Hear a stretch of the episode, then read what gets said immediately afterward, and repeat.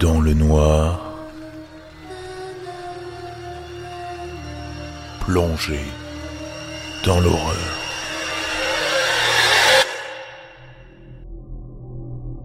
Bonsoir à toutes et à tous, j'espère que vous allez bien. Ce soir, deux petites histoires assez effrayantes.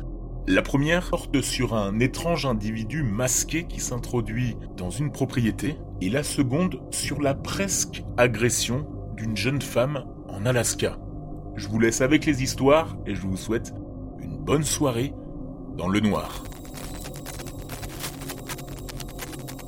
Il y a quelques années, j'ai déménagé avec mon petit ami dans une partie assez isolée de ma ville.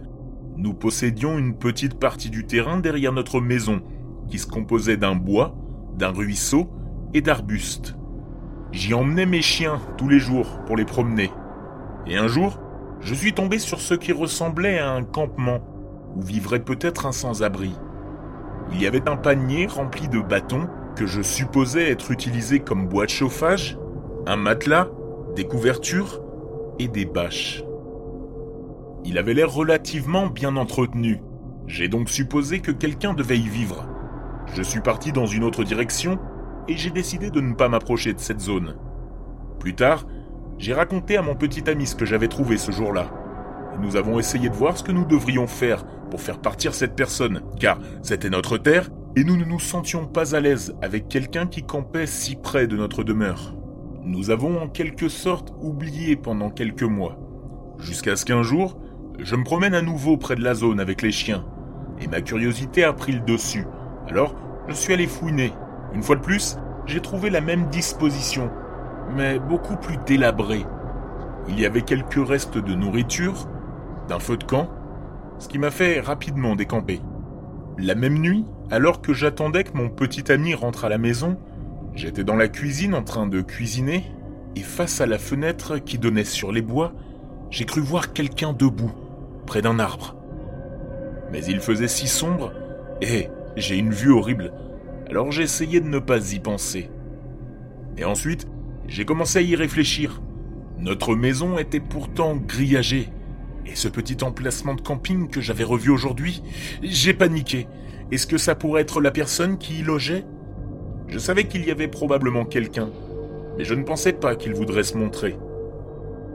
J'ai continué à cuisiner et à y penser, à m'hypnotiser d'une mauvaise manière. J'ai continué à regarder autour de moi, mais je ne voyais personne. Alors, espéré que c'était juste de l'anxiété et ma panique. Et puis, on a frappé à la porte de derrière. Nous avions un rideau qui couvrait la fenêtre de la porte de derrière, donc je ne pouvais pas voir qui frappait, et je ne pouvais pas non plus voir de la fenêtre où je me tenais. Je suis allé à la porte et j'ai déplacé le rideau. Il n'y avait personne. Les chiens ont commencé à aboyer à ce moment-là.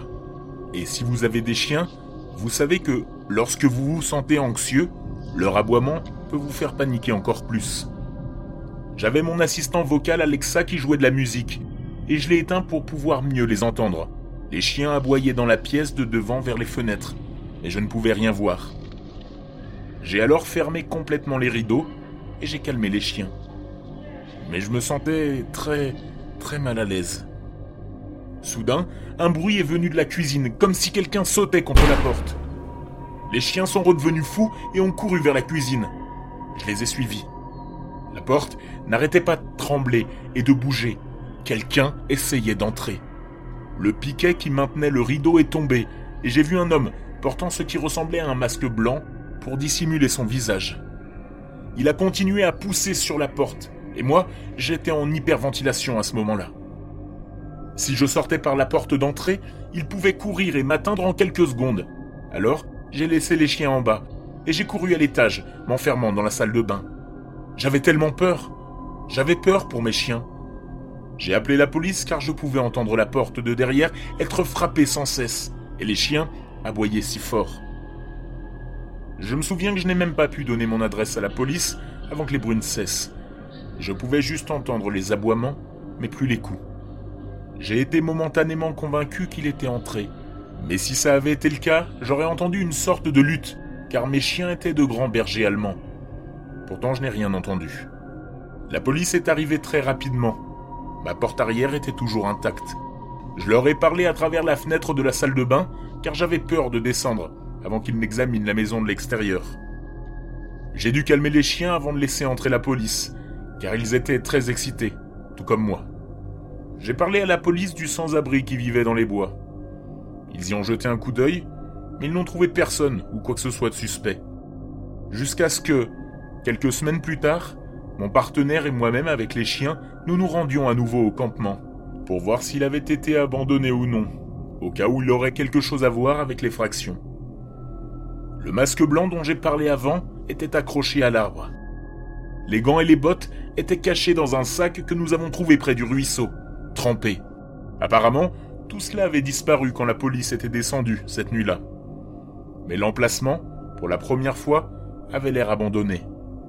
Nous avons envoyé des photos à la police qui est revenue peu après. Mais même s'ils avaient toutes ces preuves, on peut dire que rien n'a été fait, probablement parce qu'il n'y a pas eu d'effraction constatée. Nous avons tout enlevé de l'emplacement du camping sauvage, et nous avons tout fait emmener dans une benne. Qui sait ce qu'il se serait passé si la porte arrière avait cédé? Je m'inquiète encore en y repensant. Cela m'a laissé avec beaucoup plus d'anxiété non résolue que je n'en avais déjà.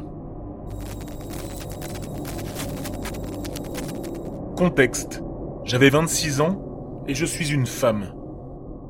J'avais besoin d'essence il était environ 23 heures un samedi. Je me suis arrêté dans une station-service très fréquentée pour faire le plein. Mais elle était complètement vide. Pas une seule voiture en vue. J'ajoute que je vis en Alaska. Et il faisait très froid cette nuit-là. Peut-être moins 15. Fatigué après le travail, je voulais juste rentrer à la maison. D'habitude, je démarre la pompe et je m'assois dans ma voiture à cause du froid glacial. Mais cette fois-ci, j'ai eu un sentiment étrange que je devais me tenir près de la pompe. Alors je l'ai fait. Je commençais à faire le plein quand une petite berline dorée s'est arrêtée juste à côté de moi. Un homme en est sorti et je me suis senti en alerte pour je ne sais quelle raison. Il a commencé à nettoyer ses fenêtres, pourtant complètement propres. Et en remettant la raclette, il s'est dirigé vers moi. J'avais envie de courir, mais je suis resté calme et j'ai continué à faire le plein. Il m'a demandé si je pouvais l'aider à mettre du liquide pour essuie-glace dans sa voiture parce qu'il n'en avait plus et qu'il ne savait pas comment ouvrir le capot. J'ai ri et je lui ai dit que je ne savais pas non plus, ce qui était un mensonge. Il a continué à se rapprocher de moi en essayant de m'attirer dans sa voiture en disant qu'il y avait quelque chose sous son siège qu'il ne pouvait pas atteindre parce qu'il était soi-disant trop grand. Je mesure 1m50 et je suis petite. Cet homme était grand et costaud. Un grand gaillard d'Alaska. À ce moment-là, j'ai paniqué et j'ai appuyé sur le bouton d'appel de la pompe. Il a fait un pas en arrière et il a commencé à se retourner vers sa voiture. Je pensais que j'avais été maligne. Mon plein était presque terminé. J'ai regardé dans sa voiture quand j'ai remarqué que l'intérieur des portes n'avait pas de poignée. Toutes, sauf pour la porte du conducteur ce qui m'a terrifié. J'ai remis la pompe et j'ai ouvert ma porte. Il était juste derrière moi, a claqué ma porte de voiture et a crié ⁇ Tu viens avec moi !⁇ J'ai évidemment refusé. J'étais pétrifié. Il a attrapé mon bras et m'a plaqué contre ma voiture. Je lui ai donné un coup de coude aussi fort que possible. J'ai commencé à crier à plein poumon. Je remercie le pompiste qui avait un gros pistolet ce soir-là, car sans lui, je ne sais pas ce qui serait arrivé. Le pompiste a récupéré les enregistrements vidéo et nous avons fait un rapport de police, que j'ai appelé immédiatement après que le type se soit enfui. Je n'ai plus jamais entendu parler de cette histoire. J'espère juste qu'il n'a pas attrapé une autre fille seule.